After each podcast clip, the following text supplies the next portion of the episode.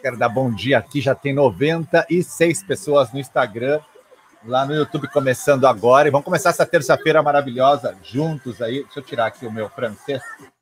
Pronto. Então, primeiramente, bom dia, bom dia, bom dia. É, hoje eu tô com uma caneca que eu ganhei de uma aluna, vou fazer novo agradecimento. Não que eu me ache parecido assim, né, com as canecas que eu ganho, né? Não, nunca me acho parecido demais. Mas é de uma orientanda, Michele Flores, hoje eu estou usando ela, tá aí, tá aí, tá aí, orientando a minha de TCC. Eu tô sem barba nessa, né? Sem barba nessa aí. Às vezes eu deixo a barba mais curtinha, e daí quando sai a foto, sai assim, né? Vamos embora. Bom dia. Hoje é dia 14. Hoje é dia 14. Hoje tem o lançamento da nossa querida amiga Clícia, do projeto Cartório São Paulo. Vale o registro. Você que vai fazer concurso para São Paulo, questões de primeira fase, a Clícia está com um curso muito bonito, muito bacana. Fica o registro aqui. Ela tem até uma página do Instagram, deixa eu mencionar aqui, Projeto Cartório SP. Olha que legal.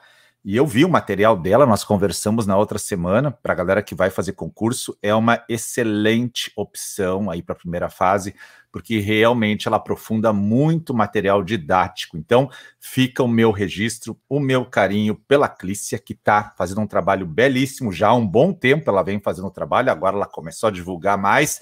O perfil dela, então, Projeto Cartório SP e hoje acho que é o dia que vão começar as metas e os trabalhos e o lançamento oficial. Fica o registro para você, quer estudar para a primeira fase com alguém que o prof indica. Então o tio vai indicar a Clícia, Clícia do projeto Cartório SP. Nós, do, do Registro Imóveis Complicado, não temos primeira fase, né? Nós temos a segunda fase, nós temos. Primeira fase nós não temos. Nós temos nosso curso prático de registro de imóveis, que inclui inventário, inclui uma série de coisas, que é um curso prático. Mas, como tem muita gente que me pede, professor, me indica um curso de primeira fase, professor, me indica um curso de primeira fase, então eu vou indicar. E eu vou indicar a Clícia, do projeto Cartório SP, que é uma pessoa que faz um trabalho sério, honesto e dedicado. Feito o registro, bora lá. Um, começaram a circular ontem já os convites para o nosso evento. A galera que está vendo aí, está circulando uns bannerzinhos, né? Eu estou falando sobre mercado imobiliário. Então começou ontem o tráfego de rede para o dia 4, 6 e 8. Se você quer participar do evento ao vivo, ao vivo, grátis, né? Grátis. E online vai ser dia 4, 6 e 8 de outubro, comigo, com a minha equipe, aquele evento que a gente faz a cada 60 dias. E depois do evento, então, nós abrimos as vagas por cinco dias no máximo para nova turma do curso. E já estão circulando os banners, vai aparecer para você, coloca o teu e-mail, né? Tu é, é direcionado para um grupo de WhatsApp e fica lá esperando para receber material e as informações, tá bom? Então fica aí o convite, começou a sair. Janaína, professor, repete o curso. O curso é Projeto Cartório SP, da Clícia, tá? Projeto Cartório SP. Procura assim no Instagram que tu vai achar tá? Curso dela sobre primeira fase de concurso de cartório. Vale a pena. E eu não indico o que eu não sei, hein, gente? Não indico. Eu indico só o que eu sei, que eu vejo, que eu boto o olho para ter certeza, né? Porque senão não tem como a gente né, botar o nome em algo que não sabe. Então, estou indicando aí para você dar uma olhada, que vale a pena. Vale a pena porque é um material bem legal. Inclusive, tem um grupo de Telegram dela que você pode entrar para pegar as metas e, e, trocar ideias. São muitas questões bacanas lá, tá? Circulando nosso banner do evento, dia 4, 6 e 8, separa aí, vai ter muito conteúdo. Você sabe que os nossos eventos não são rasos, rápidos, né? A gente fica às vezes três horas ao vivo. Na, no último evento, que foi no início de agosto, a primeira noite, a primeira noite, nós tínhamos quase duas mil pessoas ao vivo. E quando, depois de três horas de aula, né? Começou às 8, às 11 horas, então eu estava já um pouco mais cansado, apesar da minha resistência ser muito alta. Eu tive que encerrar a aula para descansar às 11 da noite e ainda tinha 1.500 pessoas ao vivo. Então, vale a pena vir, principalmente pelo chat. O chat é fantástico o que acontece no chat, a galera conversa muito, troca ideias. Vale a pena você vir um evento ao vivo grátis, né? Eu não sei se não vai ser o último do ano, porque eu não, acho que não se faz lançamentos mais em dezembro mas esse vai ser o nosso melhor lançamento do ano. Vai valer a pena participar. Se você não é meu aluno, vem. Se você é meu aluno, vem também, porque você sabe que vai ser dado muito conteúdo. E a galera que fica nos grupos de WhatsApp depois recebe o PDF com o resumo da aula, tá bom? Uh, mais um recado: lives dos alunos, né? Você é meu aluno, quer fazer live comigo, tá chegando a hora, perto dos eventos eu sempre faço bastante live com os alunos, e me manda um direct, já tem cinco na fila, né? Me manda um direct dizendo que quer participar da live com o professor. O requisito, você tem que ser meu aluno e tem que ter uma história que tenha transformado no seu trabalho com o curso. Ou seja, você fazendo o curso, usou o conteúdo do curso para alguma coisa na sua vida prática. Seja você advogada, outra profissão do direito, independente. Você usou o, o curso para resolver um problema. Eu quero saber que problema é, eu quero que você me conte, tá? Então, me mande o direct. Já tem cinco pessoas que de ontem para hoje já me mandaram e vai ser bom porque eu adoro fazer live com alunos. Não quiser fazer a live, quiser só dar o depoimento também dá, mas é importante para nós sempre esse resultado do quanto o curso ajuda os profissionais do direito. Bora! Uh, Alunos, lives temáticas. Também começam as lives temáticas agora, né? Na outra semana já começa a ter convidados para as lives. Você sabe que eu poupo muito as professoras agora nessas semanas mais distantes do evento, porque depois eu exijo muito delas, né? Elas acordam cedo para fazer as lives, mas também vão ter lives temáticas com convidados. Se você tem algum convidado que gostaria de sugerir, me manda um direct, faz live com fulano. Eu vou convidar. Se ele quiser vir, nem todos vêm. Tem gente que não faz live comigo, né? e tem gente que faz. Então, mande um direct dizendo, faz live com fulano, eu convido, eu convido. A Sahara está dizendo ali, não achei o Insta dela. Né? Alguém ajuda a Sahara, manda para ela um direct mencionando o Insta da Projeto Cartório São Paulo. Beleza? Dados todos os recados, todos os recados. Vamos embora. É, nessa época de ano, que o perfil começa a crescer muito e ficar muito volumoso, a gente recebe alguns ataques, isso é normal. Então a gente anda uh, não respondendo mais as pessoas que têm fake, perfil fake, né? Então não adianta mandar que a gente não responde mais, tá? Mas o cara vai lá, bota um comentário, quer ah, os fake não tem como responder, né? Então ontem a gente recebeu um ataque e a gente não responde mais aos fakes, ok? Deixa os fakes pro outro lado. Vamos embora, vamos falar de dúvidas de alunos. Ontem tivemos várias dúvidas legais que surgiram ontem no banner. 141 pessoas aqui agora, lá no YouTube já tem 20 e crescendo. Bom dia, galera do YouTube, sejam bem-vindos. E dúvidas vão surgindo. E ontem até alguns alunos mandaram direct com várias dúvidas muito legais. E eu vou falar aqui para você a dúvida de hoje. A galera está dizendo que não achou o perfil. Alguém ajuda o pessoal, por favor? Projeto Cartório SP. Hein? Pessoal que pode ajudar a galera do Instagram. Peraí, só eu mexer aqui então uma coisa. Vou mostrar para você aqui. Deixa eu puxar, deixa eu virar aqui. Ó, Instagram. Aí, beleza? Olha aqui, ó. Olha aqui o nome do perfil, ó. Tá ali, ó. Tá? Beleza? Todo mundo viu? Tá?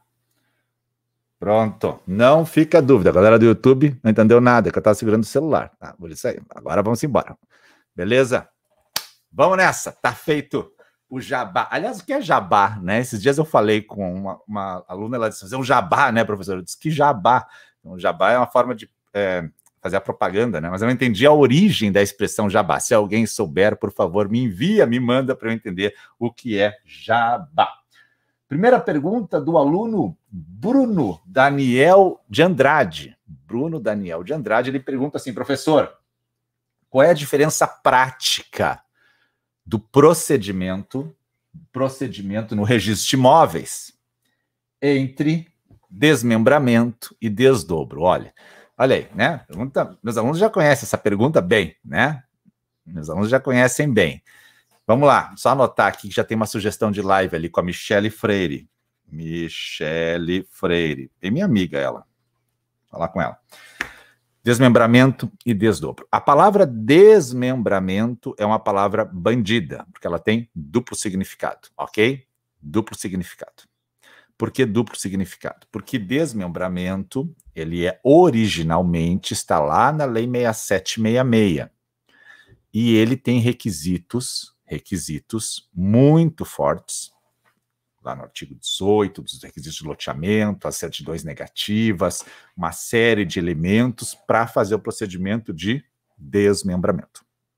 Porém, a mesma palavra é utilizada, é utilizada quando se faz um pequeno fracionamento do solo, normalmente até uma quadra ou até 10 lotes. Pequeno fracionamento. Esse pequeno fracionamento, o nome técnico dele é desdobro, mas você vai encontrar muitas matrículas escritas desmembramento. Por isso que se diz, desmembramento tem duplo significado. O da 6766, que é um desmembramento que abrange mais de uma quadra, e o desdobro de até uma quadra, tá?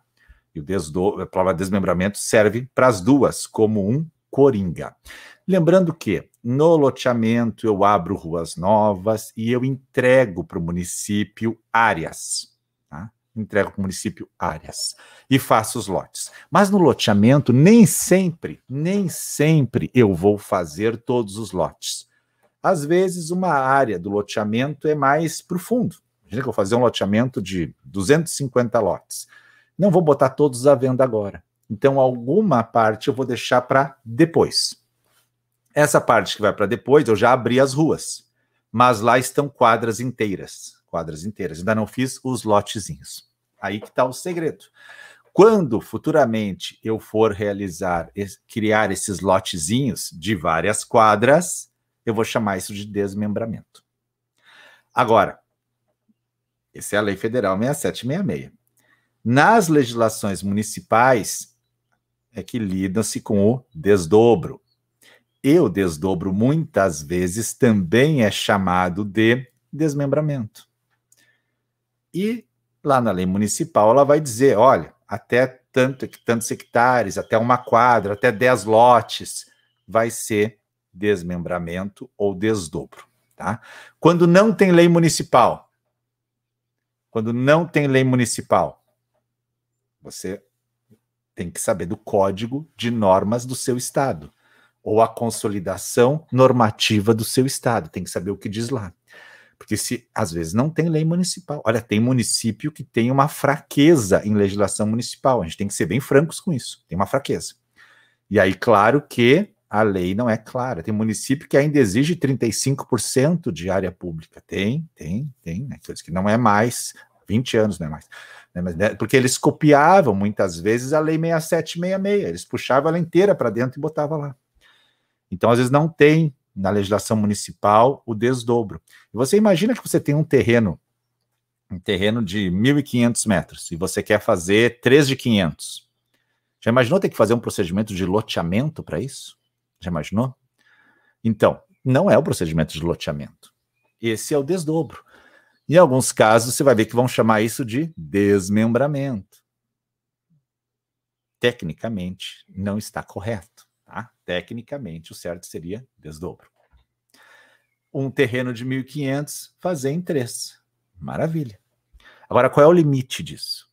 Quanto eu posso desdobrar? Porque quando eu faço um desdobro, normalmente não preciso colocar estrutura. A estrutura já está lá. Não preciso colocar luz, água. Não, só estou para né, dois, um terreno em dois. Beleza. Qual é o limite? Então, alguns estados têm como limite 10, alguns estados têm como limite até uma quadra. Depende do estado, a, a consolidação normativa ou código de normas traz isso, ou quando tem município com lei própria, na lei própria já tem algo nesse sentido. Tomar muita água de manhã, né? Muita água de manhã. Sempre muita água de manhã. Ok? Então, palavras próximas, né? Desmembrar, desdobrar, fracionar, parcelar. Vejam quantas palavras próximas, né? Próximas. Conceição escreveu ali. Não, Fernanda, aqui em São Paulo os cartórios não permitem que o próprio loteador faça o desdobro posterior, tem que ser um reparcelamento do solo. Interessante a, a fala da Doralice. No loteamento, o município pode dispensar áreas públicas nos termos da, do artigo 8 não, não pode não. Entendo que não. Bom dia, Tanise. É possível desmembrar ou remembrar imóvel de espólio? Remembrar é uma palavra legal, né? Porque a gente tem unificar, unificação e fusão, né? E também tem o remembrar. Né? É muito interessante, porque fusão e unificação pela letra da lei não são a mesma coisa. Na prática, todo mundo enxerga como a mesma coisa. O debate é infindável. Né? Então, o Iribe já se manifestou sobre isso. Fusão seriam duas matrículas. Unificação seria uma matrícula e uma transcrição, ou duas transcrições. Né? Debates, debates, no final das coisas, nada mais é do que, abre aspas, unir, juntar dois imóveis em um só. Remembrar está vinculado a eu desmembrar e depois remembrar de novo. Se o espólio pode fazer isso, o espólio não tem personalidade jurídica. Já falamos isso em outras lives, né? O espólio não tem, apesar de que você vai no CPC, lá no artigo 75, ele fala da capacidade do espólio processual, ele não tem personalidade jurídica para ficar atuando no RI, tá?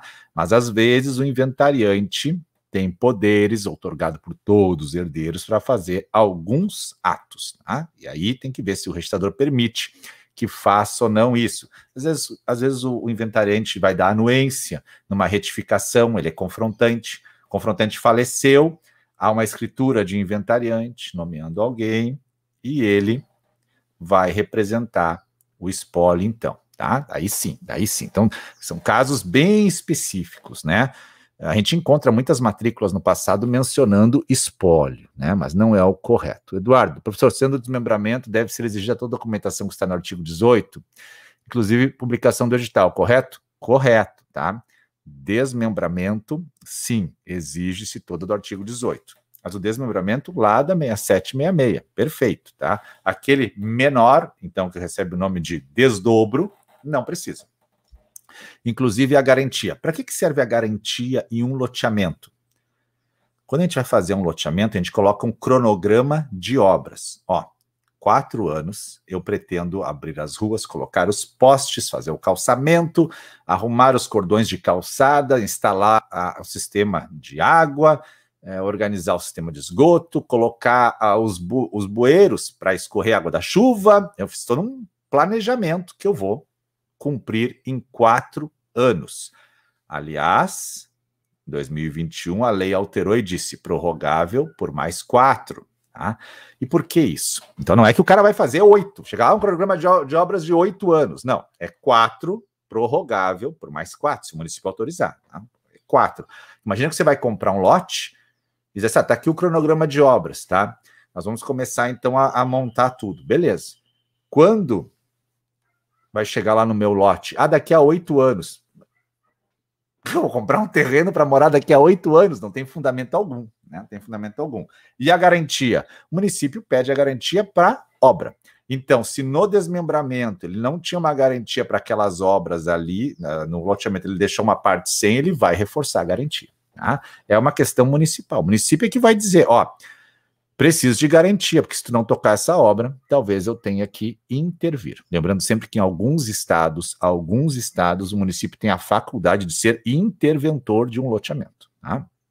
Não são todos os estados, mas tem essa faculdade. E a Lei 6766 fala no município desapropriar e regularizar o loteamento, né? O que é trabalhoso. Ah, mega trabalhoso, é um caos, né? Loteamento, loteamento ele é aprovado no município, e registrado no registro de imóveis, tá? Duas coisas acontecem: aprovado e registrado. Loteamento clandestino é aquele que não tem nada disso. O cara pegou o mapa e fez por conta, tá?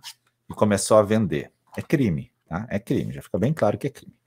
Loteamento irregular é diferente. Clandestino é aquele que não tem nem projeto no município. Nada. Clandestino, frio. Agora, irregular é diferente. O irregular, às vezes, o cara aprovou no município, mas não registrou no cartório de imóveis. Está irregular. Ou aprovou no município, registrou no cartório de imóveis, mas não cumpriu o cronograma de obras. Irregular também. Tá? Então, questão da garantia. O município exige a garantia para quê? Para que os novos adquirentes tenham uma segurança nesses lotes que eles vão comprar. Imagina que ruim, né? O cara compra o lote e ninguém conclui as obras, né? Dani Billing, bom dia, bom dia, bom dia, maravilha, né? O pessoal tá acordando cedo, né? Dani Billing.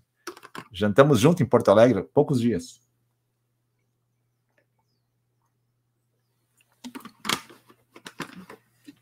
Muita sede hoje de manhã, né?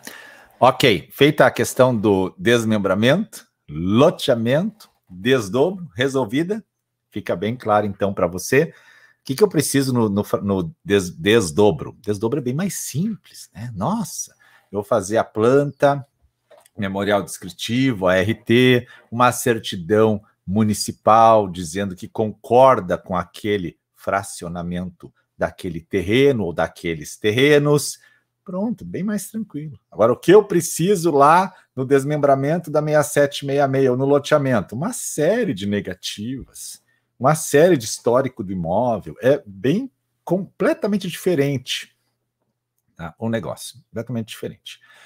O que, que ocorre na prática? Algumas pessoas tentam fazer sempre pequenos desdobros para não precisar gastar com a infraestrutura de um loteamento, de um desmembramento. Então, eles vão lá e aprovam 10 lotezinhos, depois eles aprovam mais 10 lotezinhos, depois eles aprovam mais 10 lotezinhos. E às vezes o município tranca isso, mas às vezes o município permite. Aí quem vai travar? Aí é o registrador que vai travar. Porque o registrador também tem o dever de observar. Isso é uma burla ali o Flávio já colocou, a lei do parcelamento do solo. Então, por mais que o município aprove, poderá o registrador, na qualificação, barrar, dizendo: não, isso aqui já caracteriza um parcelamento do solo e precisa de mais requisitos. Nesse momento, o registrador assume a postura de defender a sociedade, evitando o registro. Tá? Não é porque o município aprovou que vai ir direto para o registro. Não. Há uma qualificação aqui visando a lei maior, que é a lei do parcelamento do solo. Certo? Muito interessante isso, né? Bom dia. Uh, Samuel, a prefeitura pode ser responsabilizada em caso de não fiscalização do loteamento clandestino? Na minha cidade, a prefeitura não fiscaliza, existe um bairro clandestino. Samuel, querido, não é só na tua cidade, é em todo o país, tá? Normalmente a prefeitura tem poucos fiscais, poucos fiscais, tá? E muita demanda e eles não conseguem vencer. Então as obras acontecem de tudo que é modo, né? Basta ver assim, vamos discutir aquela questão. Pode, um, pode alguém construir um prédio e fazer a sacada em cima do passeio, né? Uma discussão interessante, né? Ora, o passeio é de quem? O passeio é público. Eu posso fazer um prédio e fazer a sacada em cima do passeio? Não sei. Bom, eu posso fazer a rampa da minha garagem alterando o passeio? É, o passeio tá ali, eu faço uma rampa bonita, assim, né? quem vem na rua tem que subir um degrau. Eu posso fazer isso? Não. Mas acontece? Claro, de monte, de monte, de monte, né? De monte. Então, a bem da verdade, o que falta, né? São as fiscalizações, mais gente para fiscalizar. Agora, o quanto é, ocorre interesse municipal nisso, a gente não tem como prever aqui. Uh, ali, Eduardo, inteligência da Lei Municipal de Caxias, desdobra o fracionamento se dá apenas quando imóvel parcelado já é um terreno, já passou por um processo de parcelamento do solo. Perfeito. Excelente. Uh, alguém botou da área urbana e área rural. Isso é um ponto bem interessante, hein? Deixa eu só voltar aqui, deixa eu ver se eu acho onde é que está. Aqui, professora Renata botou. Não precisa descaracterizar o imóvel de rural para urbano? Então, depende se você vai fazer o teu desdobro já na área urbana, não há o que falar. O que acontece, e eu entendo você aqui perfeitamente, é que o município, a cidade está crescendo, né? O município é o todo, a cidade está crescendo. E o loteamento ocorre aonde? Área urbana, expansão urbana, urbanização específica. São três áreas que vão ocorrer, tá? área, tudo por lei, né? Área urbana é aquele perímetro urbano. Né? A gente vem de carro, você está no perímetro urbano, né? Aquilo ali.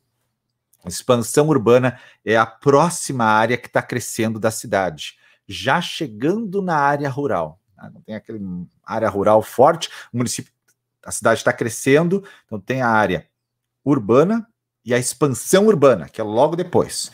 E a urbanização específica distante. Algum distrito está totalmente urbanizado, município não, lá está urbanizado, pode lotear o que quiser. Tá? O que acontece é que, às vezes, quando a cidade está crescendo, logo do ladinho, passamos de 200 pessoas agora, 207, obrigado pessoal, 210, logo do ladinho do, do, da parte urbana, o cara tem uma área rural.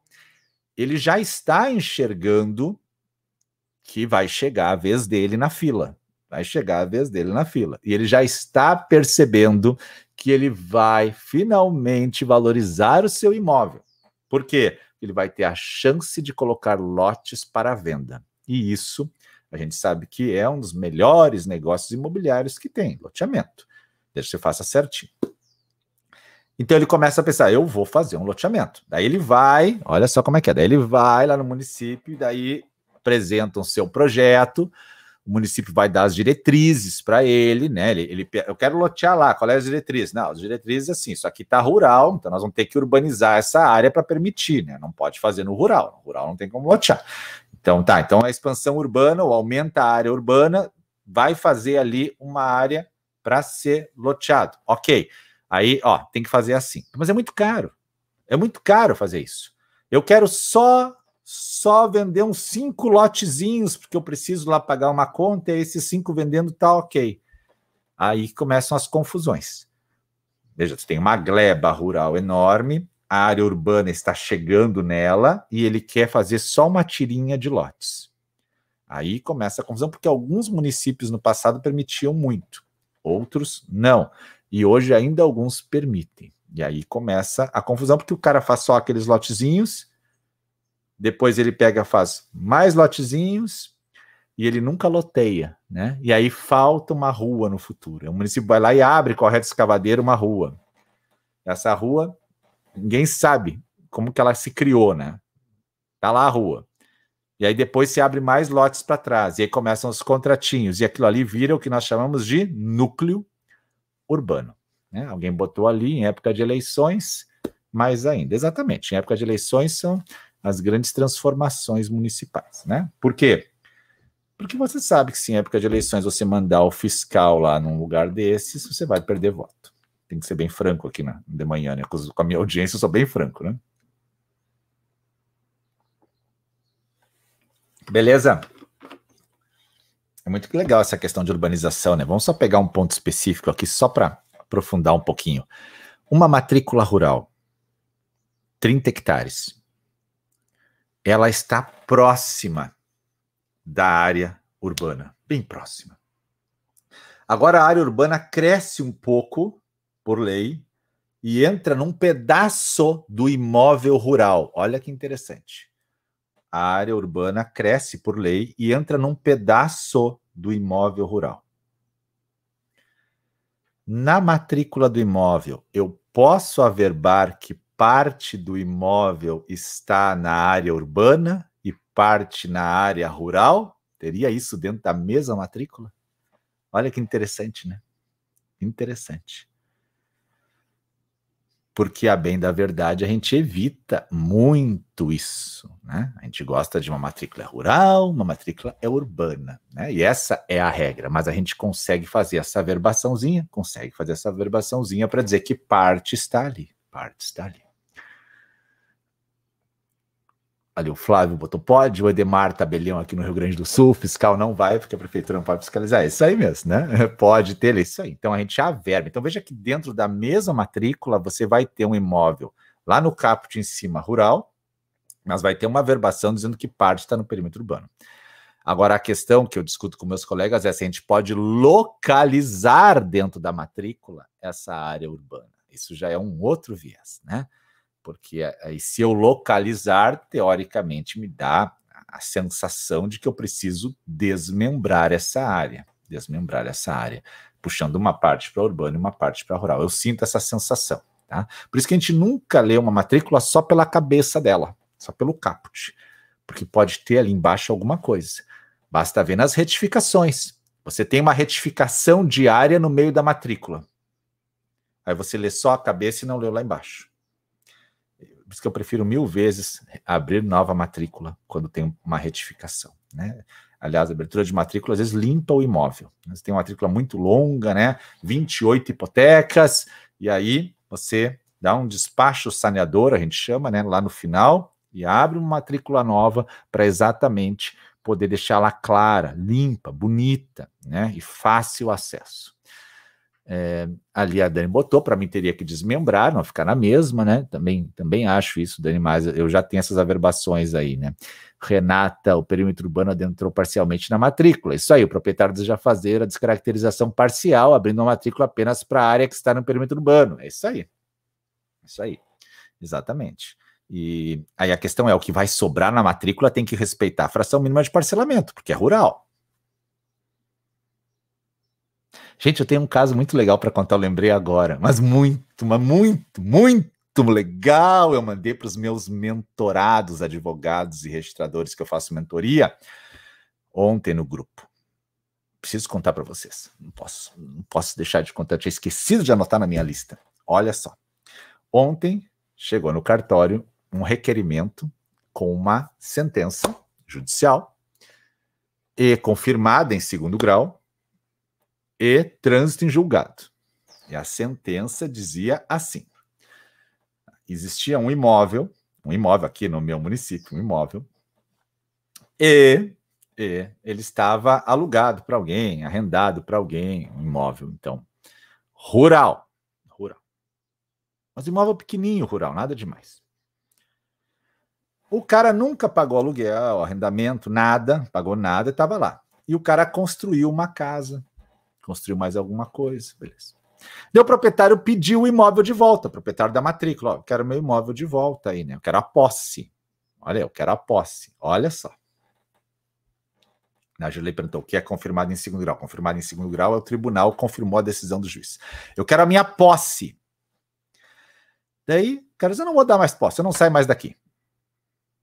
Aí o proprietário entrou com uma ação, o nome da ação que ele entrou, reivindicatória da posse, e pediu para o juiz a posse e disse que essa posse era injusta, que essa posse era absurda e que ele, como proprietário na matrícula, ele queria a posse de volta. Instruído o processo, ao final a decisão sai assim: a posse é boa, é justa, mansa, pacífica. E o juiz fala ao final assim: e Dá até para pensar numa uso capião, mas isso vai depender de ação própria, em que pese que possa reconhecer a uso capião em matéria de defesa, entendo que deve mover uma ação própria para, para ver todas as formalidades. Beleza. Então, o juiz colocou na sentença que a posse é mansa e pacífica. E justa, mansa e pacífica. A advogada vem ontem no cartório e diz assim: Eu gostaria de averbar nesta matrícula do imóvel, como notícia, essa sentença da posse. Olha que louco. Cara, e daí ontem eu fiquei pensando com meus botões assim, né? Tá louco, né? Que interessante. A posse reconhecida judicialmente, o juiz não mandou averbar. O juiz só reconheceu. Proprietário perdeu a ação. O dono do imóvel no registro, ele entrou para pedir a posse e perdeu. O juiz reconheceu que a posse do outro tá ok, mas não deu uso capião. Ou seja, fez que foi, mas não foi, né? Aquele drible da vaca que o cara dá, né? Vai e vem. Ele ó, a posse é boa, mas eu não vou dar uso capião. Juiz, ok. Segundo grau foi para o tribunal, ok. Encerrou. Então a matrícula está no nome de um, mas o juiz reconheceu que a posse é do outro. O advogado vem e diz assim: Eu gostaria de averbar na matrícula a notícia de que o meu cliente tem a posse. E aí? Galera, averba ou não? Bom dia, Leandro Ferrari. Tudo bom, meu queridão? Maravilha? Bom tê-lo aqui. Galera, averba ou não averba essa posse na matrícula? Vamos lá, coloca aí as respostas. Eu ainda não decidi, tá protocolado, né? Até coloquei ontem no grupo é, dos meus mentorados para trocar uma ideia. E, então, não há justo título. Isso é questão de discutir na uso capião. O que tem é a posse. A posse está documentada. Flávio, que é registrador, Eduardo, lá de Caxias, o que, que a galera faria, hein? E como é difícil você jogar para dentro da matrícula agora um fato, mas este fato está reconhecido pelo Poder Judiciário. Ele disse: a posse está mansa e pacífica. Dureza essa, né, Dani? É, eu também. Então, A alegação da posse foi baseada na propriedade, já era a verba. É muito difícil. Eu não tomei a decisão ainda, porque eu estou naquela fase de qualificar, né? Qualificar. Veja como o pessoal fala, né? Porque cartório é botar carimbo. Cara, quem... eu estou desde ontem à tarde com esse troço na cabeça, né? Se a verba ou não a verba a posse. Porque quando se averba a posse na matrícula? Olha aí, né? Já vou trocar o nome dessa live para averbação de posse. Quando se averba a, a posse na matrícula? Na emissão de posse, quando há desapropriação, emissão de posse, ou na reurb, o título de legitimação de posse também se averba. Ata notarial eu averbo na matrícula de posse? Não. Né? Ah, mas tem gente que faz. Bem, mas a regra não tem previsão legal. Ah, mas e se entrar com pedido de uso capião extrajudicial? Se entrar com pedido de uso capião extrajudicial com a ata, posso averbar a posse? Não tem essa previsão. Ah, mas e se alguém pede uma certidão daquela matrícula? Eu vou mencionar, ó, tá aqui a certidão, mas tem uma usucapião protocolada aqui. Não estou dizendo que tem a posse. Tem a ata de posse, não estou dizendo isso. Beleza. Agora, nesse caso, eu tenho a posse documentada. O cara entrou, o proprietário registral entrou com a ação para pedir a posse, o juiz disse: não, a posse não é mais tua, a posse é dele, mansa e pacífica. E em que pese possa se reconhecer a usucapião na matéria de defesa, entendo que isso é caso de ação própria, porque tem mais requisitos. Tem mais requisitos, ele diz. Ali alguém botou a verbação de notícia. Interessante. A verba toda a sentença, né? Quase dá vontade de transcrever a sentença, né? Eu estou pensando, exatamente, né? Veja, a verbação de notícia é o que a gente já falou aqui. Essa inscrição, lembrando o princípio da inscrição, né? O juiz não determinou, ali o Eduardo matou a charada. O artigo 5.4 da Lei 13097 fala que eu posso averbar qualquer coisa desde que o juiz determine. Ali está a charada do negócio, Eduardo matou ela. Exatamente, tá? Então, lá no 54, no inciso 4 da 13097, vai falar isso. Ó, se o juiz determinar, joga qualquer coisa lá. Mas o juiz não determinou. A parte está pedindo, mas lá só fala que o juiz tem que determinar. Mas veja que interessante, cara. Tem a posse documentada numa decisão judicial. A questão é: a posse é importante para o mundo jurídico ou não? Vamos imaginar que agora o proprietário, agora atenção, tabeliães do Brasil, proprietário resolve então de desaforo vender o imóvel. Vender o imóvel. Ele vai numa outra cidade, faz uma escritura. A escritura de venda do imóvel. Vem a escritura para registro. E aí? Eu tenho protocolada esse pedido de posse. Faço o registro ou não faço o registro? Primeira pergunta: está indisponível o imóvel? Pergunta: o imóvel está indisponível? A propriedade está indisponível? Ele não tem mais a propriedade? Porque a posse está com outro? Não, claro que ele tem a propriedade. Ele continua sendo proprietário, só não tem a posse. Pode ser até que ele consiga essa posse de volta, né? Pode ser que ele faça um acordo com o cara e pegue a posse de volta. E pronto, né? Não é verdade? Ele não pode ir lá e dizer assim, cara, quanto tu quer para sair daqui? Eu quero que o senhor me indenize aqui tanto. E daí, o cara indeniza e ele pega a posse de volta. Nesse caso, senhores e senhoras, que ele pegar a posse de volta, eu preciso agora fazer um documento que ele está pegando a posse de novo? E aí, nesse caso, eu vou averbar na matrícula que ele recuperou a posse mediante acordo? Vamos lá. Olha que interessante, né? Que aula rasa, né?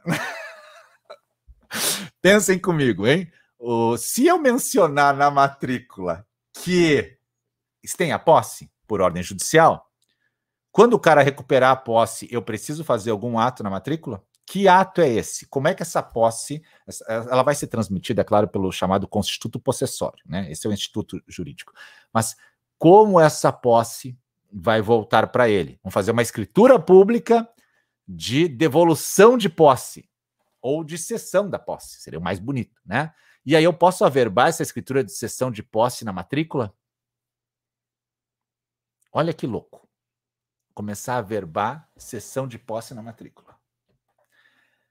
Muito legal, né? Muito legal. Ou, tipo, fazer um acordo e mencionar que as partes chegaram a um acordo e que agora a posse voltou para o seu proprietário. Olha que louco.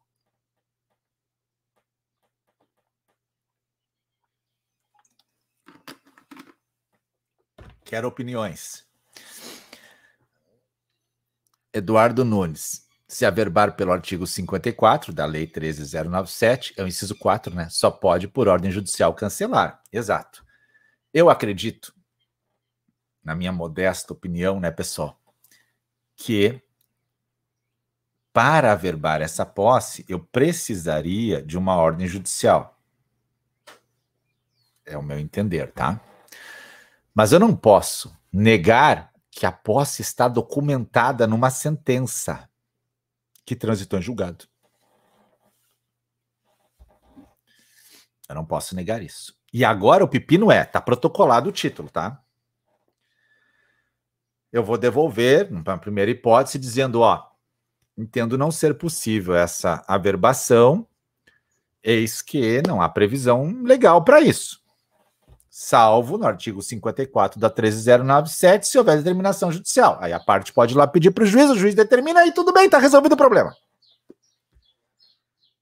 Agora, e se nesse meio tempo entra a escritura de compra e venda? O proprietário registral fez a compra e venda. É claro que o tabelião vai consultar se tem processo ou não, né? Poderia a parte dispensar essa consulta processual? Aliás, já deveria ter sido averbado na matrícula ou não? Lá no começo do processo estavam discutindo isso, né?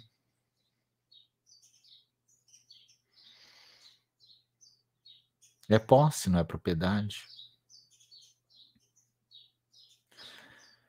Muito interessante. A Cristiane lá no Facebook colocou a posse decorrente do exercício de um direito real dos usufrutuários não é passiva de averbação, apenas espelha o direito real inscrito. Beleza. Não há utilidade de se averbar na matrícula que o proprietário também é possuidor. Concordo. A questão só é como é que eu faço com esse requerimento da doutora que está lá no balcão. Se eu averbo a posse, essa posse vai ficar lá averbada? Até quando? Sabe? E outra coisa, será que eu não, não teria que, que intimar o proprietário, já que o imóvel é dele, para dizer que alguém quer averbar a posse na matrícula dele?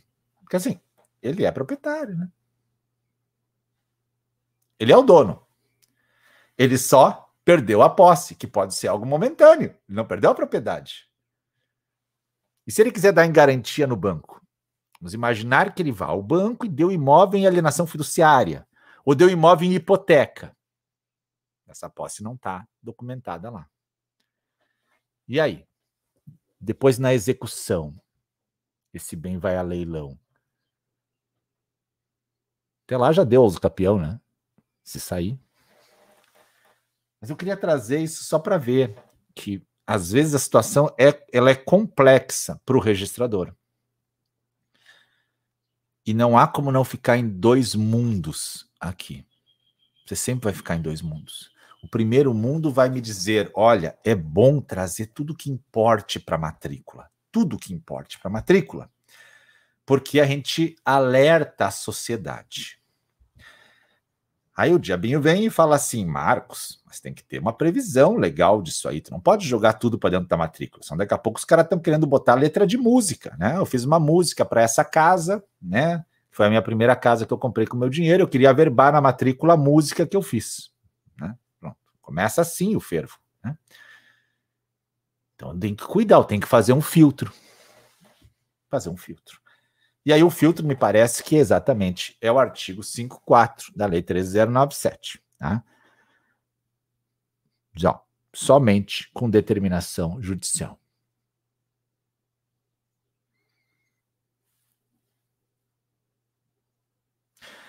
É, bastante comentário aqui dos dois lados, tá? Tô adorando ler, né? Muito interessante. A tendência é o não averbar da nota devolutiva. E a parte suscita dúvida, e se a juíza entendê-la, assim, determina a averbação de posse. Pronto. Está resolvido o problema, né? Para mim, que sou registrador. Agora, eu jogar essa posse lá, não sei. Tá? Eu preciso ver. Aliás, existe mais de um tipo de posse, né? Mas essa posse, a princípio, caracteriza o uso capião, mas não é só a posse que dá uso capião. Mas não há previsão. Saulo, meu querido amigo, a questão é a ausência de previsão. Exato. Não há previsão para averbar essa posse. E aqui a galera sempre vai argumentar o quê? Ah, princípio da concentração. Beleza. Lembrando que tem uma tese de doutorado do meu querido amigo Marcelo Couto, a gente já fez uma uma live junto com Pelenori, ele tem um livro de uso capião.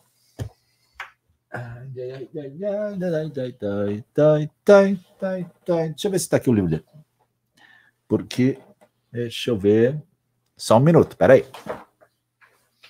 Não está aqui. Não, não está aqui. Não tá aqui. Marcelo Couto tem um livro de capião extrajudicial muito bom, tá? muito bom. E a, e a tese de doutorado dele agora é a verbação da posse na matrícula. Na Gerlei, mais de um tipo de posse, não cheguei lá no curso. Sim, vai lá na aula da Fran. Por exemplo, o locatário inquilino, ele tem uma posse. Ele aluga e tem uma posse. Mas essa posse dele não é a mesma posse que daria uma uso capião, que é um outro tipo de posse. Uma posse que tornaria ele proprietário. São posses diferentes. Né? Posses diferentes. Uma posse com intenção de ser proprietário para fins de uso capião. Tá, mas Marcelo Couto tem isso, a tese de doutorado dele agora saiu esse ano. Ele fala sobre a verbação na matrícula da posse em alguns casos, né? Em alguns casos. Já tem gente averbando, eu sei. Há, tudo há de fazer um pensamento. Bom, vamos só comparar com a união estável?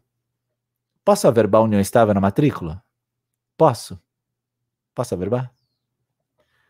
Para averbar união estável na matrícula, eu posso averbar por um instrumento particular? Posso averbar união estável na matrícula por um instrumento em particular que consta como união universal de bens? As pessoas chegaram e disseram: Eu quero averbar na matrícula, agora estou em união estável, agora é para valer, agora é, é para valer.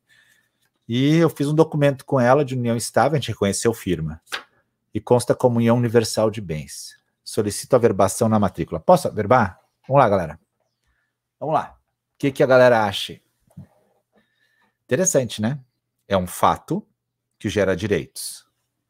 Mal comparando, a posse também é um fato que gera direitos. São poucos autores que entendem que a posse é um direito real. Poucos. Diga um, professor. Marilena Diniz.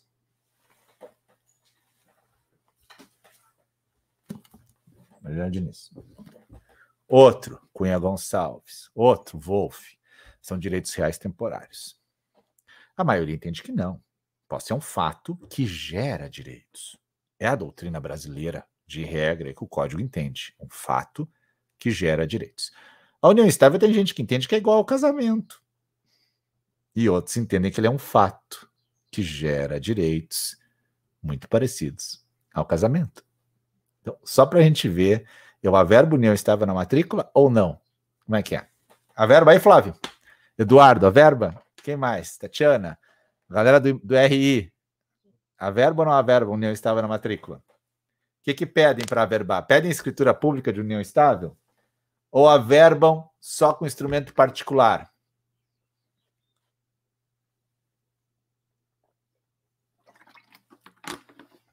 Show, né?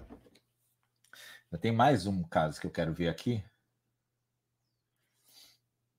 Eu não quero esquecer. Tá cheio de perguntas aqui, não consegui ver todas, né?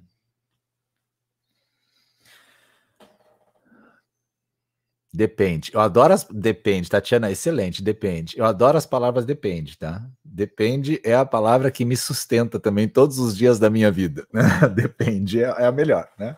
Depende é a melhor, né? Porque é o que a gente precisa analisar com calma, né? Depende, tá? Depende. É, isso aí, a necessidade, Ali Vitorino. Gente está no livro 3, o contrato de convivência. É. Alguns registradores estão exigindo o registro no livro E do registro civil, né? Tem, tem essa. Algum, alguns lugares do Brasil estão exigindo, a gente sabe disso. Tem que ter previsão normativa, claro, né? Mas alguns lugares estão exigindo. Amanhã eu volto a falar da posse, tá? Eu quero falar de um outro tema agora. Escritura declaratória de união estável, a Cláudia Imperador colocou ali. É, só para finalizar essa questão da união estável. Tá? Pode fazer a união está, a escritura de união estável após a morte do cara? O cara morreu e ela vai correndo no tabelionato para fazer uma escritura de união estável pós-morte. Pode fazer ou não? Pós-morte. Que, que vocês acham? Pode fazer escritura de união estável pós-morte?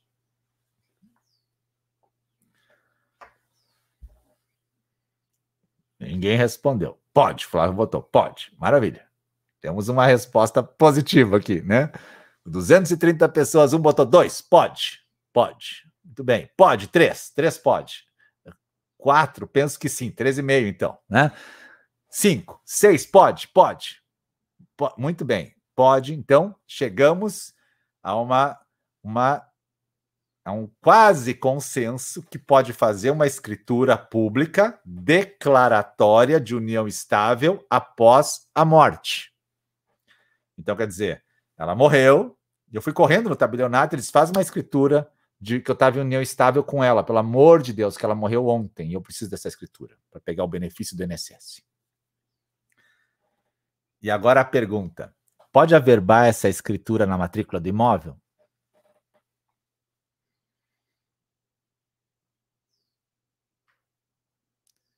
Pode averbar essa escritura? Aí já começou, não pode. A Rosana já disse, não pode, né? a Julia, pode se tiver filhos. Duas testemunhas. Declaratória, né, Tassiana? Isso aí. Declaratória. Torres não pode averbar. Ela declarar, ok, averbar é outra questão. Isso aí, é. Ela dizer lá no tabelionato que ela estava em união estável é uma coisa. Daí a chegar no registro e entrar na matrícula é, são outros 500, né, pessoal? Nossa, não, imagina, não é uma coisa, né? Fácil. Fácil. E eu, que também sou registrador civil, eu sempre tenho essas histórias para contar do óbito quando vem o registro de óbito e aparece uma mulher dizendo que era companheira e veio registrar o óbito dele, já de manhã cedo. E depois, à tarde, aparecem os filhos que vieram de outra cidade para o velório do pai. E aí, aquela senhora que está de, declarando o óbito se diz a companheira. E os filhos dizem: não, ela era a cuidadora dele, não era a companheira. A cuidadora. E aí começa a polêmica. Ela era a cuidadora ou era a companheira? Porque alguém falou ali, ah, se os herdeiros reconhecem, pode fazer inventário. Artigo 17, né, da resolução 35. Beleza. Concordo. Tô falando só para você ver Daí os filhos dizem assim: ela não era companheira do pai. Mas essa, a essa altura ela já fez a escritura declaratória. Essa que vocês disseram que pode. E aí o cara, não, a gente pagava ela por mês, ela era a cuidadora. E agora a pergunta que eu vou fazer para você: o fato dela ser cuidadora, ela não podia ser companheira? Será que lá no íntimo do mundo deles não havia nada?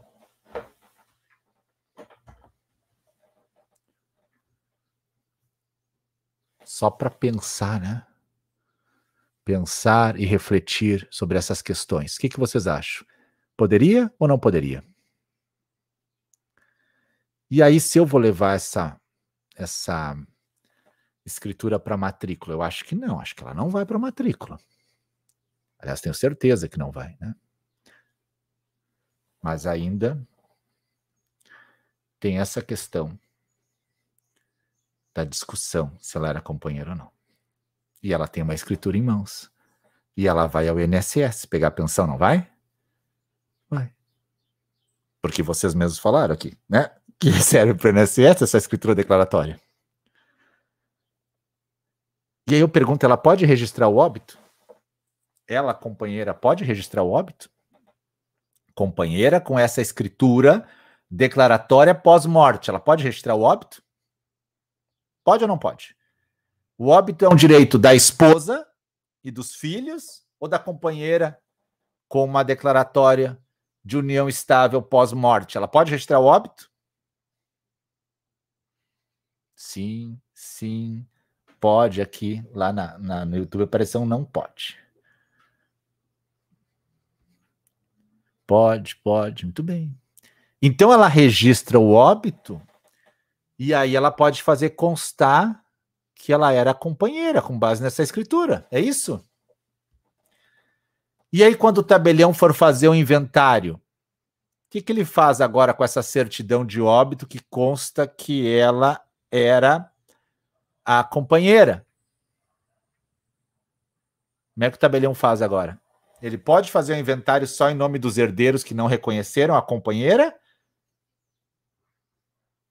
Os herdeiros chegam lá e ela registrou o óbito, mas isso é mentira. Nós vamos fazer o inventário só nosso aqui.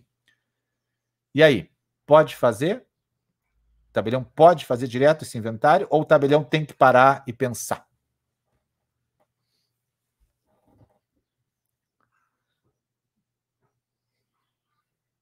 Difícil. Naikandochi, diz ali, o inventário só com a anuência dos filhos. Exato. Está lá no 17 da resolução 35. Por isso que a galera entende que, me sentindo numa prova oral com o prof. Salomão, Deus livre, já fiz alguma prova oral na vida. Alguma, né? Só rolo raiz. É importante, quando a gente faz live, gente, a gente sempre aprofundar o tema. A gente lá onde não tem a resposta. Porque tem muita live hoje que o cara fica assim, não, isso é assim, é assado. Pronto, as pessoas né, fazem a livezinha ali e falam que é assim, simples. Agora você vê a prática do negócio, você quebra a cabeça. Porque quando você está no balcão do troço, você está na vida real, a prática é diferente. Então, por isso que muita gente defende que o tabelião precisa pedir o reconhecimento dos filhos, mesmo que tenha essa escritura. E aí agora eu vou botar um pouquinho mais de pimenta, né? Para não deixar você, tem 239 pessoas aqui e 55 no YouTube. Pimenta, pimenta para a gente aprofundar um pouco mais. Em vida, ele fez uma escritura declaratória de união estável. Em vida, ele e ela fizeram uma escritura de união estável. Em vida. Agora, os filhos não se dão com ela. E aí, na hora de fazer o um inventário, os filhos não reconhecem ela. Pode o tabelião fazer o inventário sem reconhecer ela, havendo uma escritura? Essa escritura prova oral é constitutiva?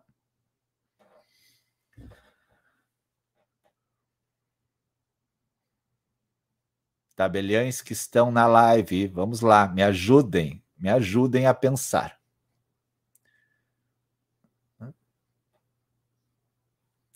A Marcila no YouTube botou uma melhor ainda agora. E se ele for casado com outra e separado de fato, vou complementar aqui, e tiver essa escritura de união estável. E o separado de fato é o melhor melhor live do ano separados de fato. Quinta-feira, não percam. Vou falar de união estável com a Prof. Tatiane aqui. Quinta-feira no café. Preparem seus corações. Ela é tabeliã em São Paulo, minha amiga, e é registradora civil, professora do meu curso. Quinta-feira a gente vai falar de união estável e separado de fato. Preparem os seus corações, quinta-feira é imperdível. Agora veja que interessante. Olha só, ele é casado com uma, separado de fato, e tem escritura de união estável com essa. E ele morre na hora de fazer o inventário. Como é que o tabelião luta agora? E os filhos não reconhecem a companheira. A Tatiana já disse ali, ó, traz as duas para o inventário da anuência. Olha, alguém botou, adoro as lives com a prof Tatiane. Vocês têm que, vocês têm que mandar direct para as prof, para elas fazer as lives. Né? Manda direct lá para cutucar elas, né? Manda lá. ai, ai, muito legal, né? Tem um caso assim, ele é separado de fato, não separou, vive não estável. O separado de fato, ele é alguém que, de certa forma, cria algum probleminha. Vamos lá, registradores de imóveis agora. Na matrícula ele está casado, porque ele ainda é casado mas ele separou de fato e fez uma escritura de união estável. Você averba na matrícula a escritura de união estável, estando ele ainda casado? Registradores de imóveis, a pergunta é para os registros. Seja substituto, seja titular ou escrevente autorizado. Na matrícula ele está casado. Ele separou de fato. Fez uma escritura de união estável, levou a escritura para o registro de imóveis e pediu a verbação na matrícula. A maioria da galera me disse que a verba, a união estava na matrícula, correto? Eu vi isso aqui. Pode, pode, pode, pode. Eu vi, eu vi. Agora eu quero saber se o separado de fato. Ah, galera, agora não, agora não. Todo mundo agora não, aí não, aí não, não, aí não. Isso aí. aí ninguém quer averbar, né? Aí ninguém quer averbar. Mas por que, e se ele está, se ele tá em união estável, por que não averbar? pela continuidade, seria a continuidade, a Tassiana botou ali, seria a continuidade um princípio a ser levantado, a Pamela botou ali. A continuidade seria um princípio a ser levantado aqui. Ele tem que primeiro, então, divorciar isso. E aí depois fazer a nova união estável. Quer dizer que vocês não estão reconhecendo essa união estável dele? É isso? Vocês não estão reconhecendo a união estável dele? Não está valendo essa união estável? Não, não, não, não está bem boa a sua união estável. Não está bem boa. Porque, né? Tem que primeiro divorciar. Então, deixa só botar mais uma questão. Eu gosto que você, de manhã, quebre um pouco a cabeça antes do seu do seu dia começar. Ele então agora divorciou. Maravilha. Você falou para ele que não dava para averbar, deu nota devolutiva, ele divorciou. E aí ele divorciado. Na hora do divórcio ele não fez partilha de bens. Porque não se acertaram. Então é um divórcio sem partilha de bens. Primeira pergunta, ele pode casar de novo? Pode. Qual é o regime dele? Se ele casar de novo, separação obrigatória de bens. Mas agora, nesse caso, ele não quer casar. Ele quer união estável. E ele chega para você e diz assim: Olha, me divorciei, né? Já que você não queria averbar minha união estável aqui. Tá aqui o meu divórcio. Pá. Averba aí o divórcio. Bota na matrícula. Divorciou de fulano de tal, sem partilha de bens. Daí ele chega, agora eu quero a minha escritura de união estável. E o meu regime de bens com ela é comunhão universal de bens. Escritura pública de união estável, comunhão universal de bens. Ele está divorciado sem partilha de bens. Pode ou não pode? Pode ou não pode? Ele está divorciado sem partilha de bens e fez uma união estável, comunhão universal de bens por escritura pública. Pode ou não pode? A pergunta-chave dessa porta é: os companheiros podem escolher livremente o regime de bens ou aplica-se, aplicam-se as regras do 1641 e do 1523 da separação obrigatória? Estariam os companheiros em separação obrigatória? Separação obrigatória de bens estariam eles? Rosana colocou o tabelião não fará porque a separação é obrigatória. Rosana, eles fazem, tá? Que muitos tabeliões entendem o seguinte: tem um artigo do Código Civil que fala é livre a escolha do regime de bens, salvo contrato escrito na união estável. E tem um outro artigo que fala os as causas suspensivas não impedem a formação da união estável. Então há uma corrente que defende isso. Tá? E o STJ se manifestou por enquanto que aos maiores de 70 na união estável aplica essa separação obrigatória. Nos outros dois incisos ainda não. Por isso, eu sempre defendi que é separação obrigatória. Mas o Cristiano Chaves e o Conrado me convenceram que não, tá? Depois de muita aula junto, me convenceram que eu estou errado. Tudo bem. Então eu já revi meu posicionamento, mas eu estou esperando uma decisão ainda. Após a emenda, poderia ter sido divórcio, exatamente. Viram que interessante? Como não é simples? Como não é simples? Não é simples. E para fechar com chave de ouro essa união estável por escritura pública de comunhão universal, para fechar com chave de ouro. Então ele ele está indignado com você, está indignado que você primeiro não queria averbar a união estável, era separado de fato. Então ele foi lá e divorciou. Aí ele não partilhou bens. Daí ele agora chegou com a escritura de união estável dele e ele disse: Ó, tô em união estável aqui, como universal de bens. E aí você diz: Não, não pode. Porque tu tá divorciado, sem partilha de bens, separação obrigatória. Então ele leva essa escritura agora no cartório de registro civil e diz assim: Eu tenho uma união estável por escritura pública. Eu quero converter ela em casamento. Registradores civis, não sumam agora. Vocês convertem essa união estável em casamento? Vamos lá.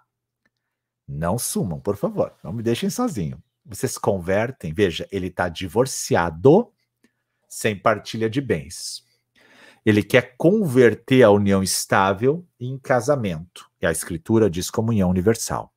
Primeiro, são duas perguntas. Primeira, você converte essa união estável em casamento pelo regime da comunhão universal? Segunda pergunta, se converter a união estável em casamento, precisa fazer uma escritura de pacto ou a escritura de união estável já serve como pacto?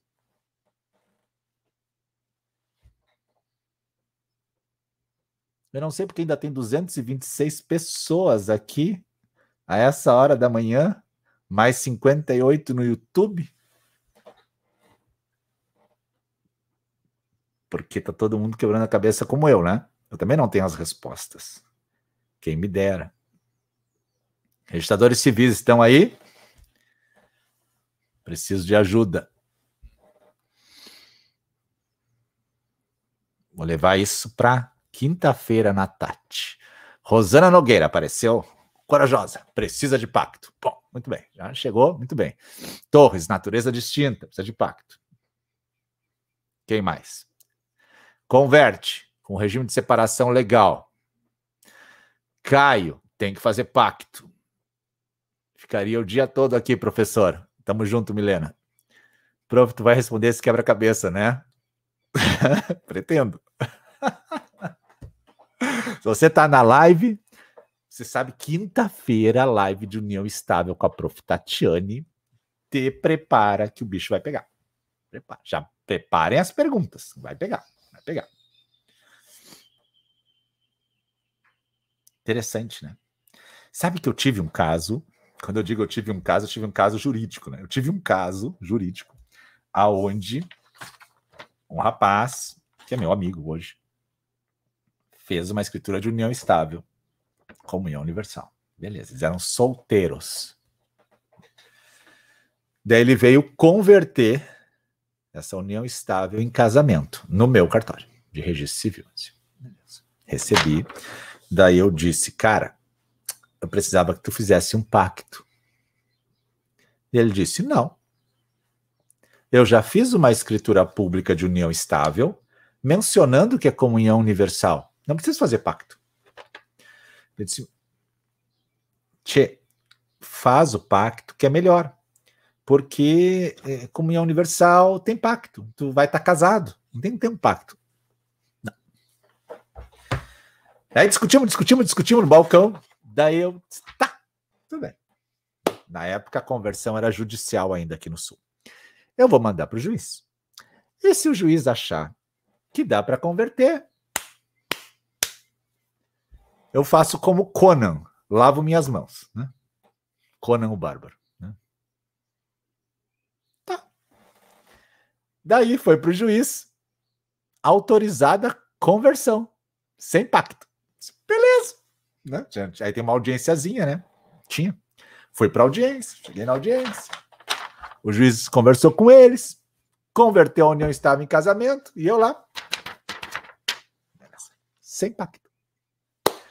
Entreguei tudo para ele, e ao final eu só disse assim: boa sorte. Porque o tio já sabe o que vai acontecer, e aconteceu. Mais tarde ele foi vender, vender ou comprar um imóvel? Ele foi comprar um imóvel. Na praia. E aí, na hora dele se qualificar, qualificou casado, comunhão universal de bens. Qual é a primeira coisa que o tabelião pediu para ele? Pacto antinupcial. Daí, ele apresentou a escritura. E o tabelião disse: Isso não é pacto. Isso é escritura de união estável com escolha de regime de bens. Aí ele disse: Não, porque converteu, porque não sei. Começou o problema. Tabelião fez a escritura para não se incomodar. Chegou no registro, adivinha o que aconteceu? Nota devolutiva. Por quê? Não tinha pacto. Daí ele foi no registro. Não, porque isso aqui é uma escritura que menciona o regime de bens, é um pacto. Não, registrador disse nota devolutiva. É, isso aí é uma escritura de união estável com escolha de bens, mas é um pacto. Não é pacto, pacto é outra coisa. Daí ele me ligou. Viu? Tu tinha razão, eu disse. Obrigado. Não é que eu queria que você gastasse mais, mano. Eu só queria evitar os teus problemas. Agora tu vai suscitar dúvida lá para o juiz, né? É, pois é, então suscita dúvida. Beleza, é isso aí. Quanto custa o teu tempo na tua vida? Quanto? Quanto custa? Qual é o preço da tua hora? Quanto custa o teu tempo? E isso não é de agora, isso foi já faz uns anos.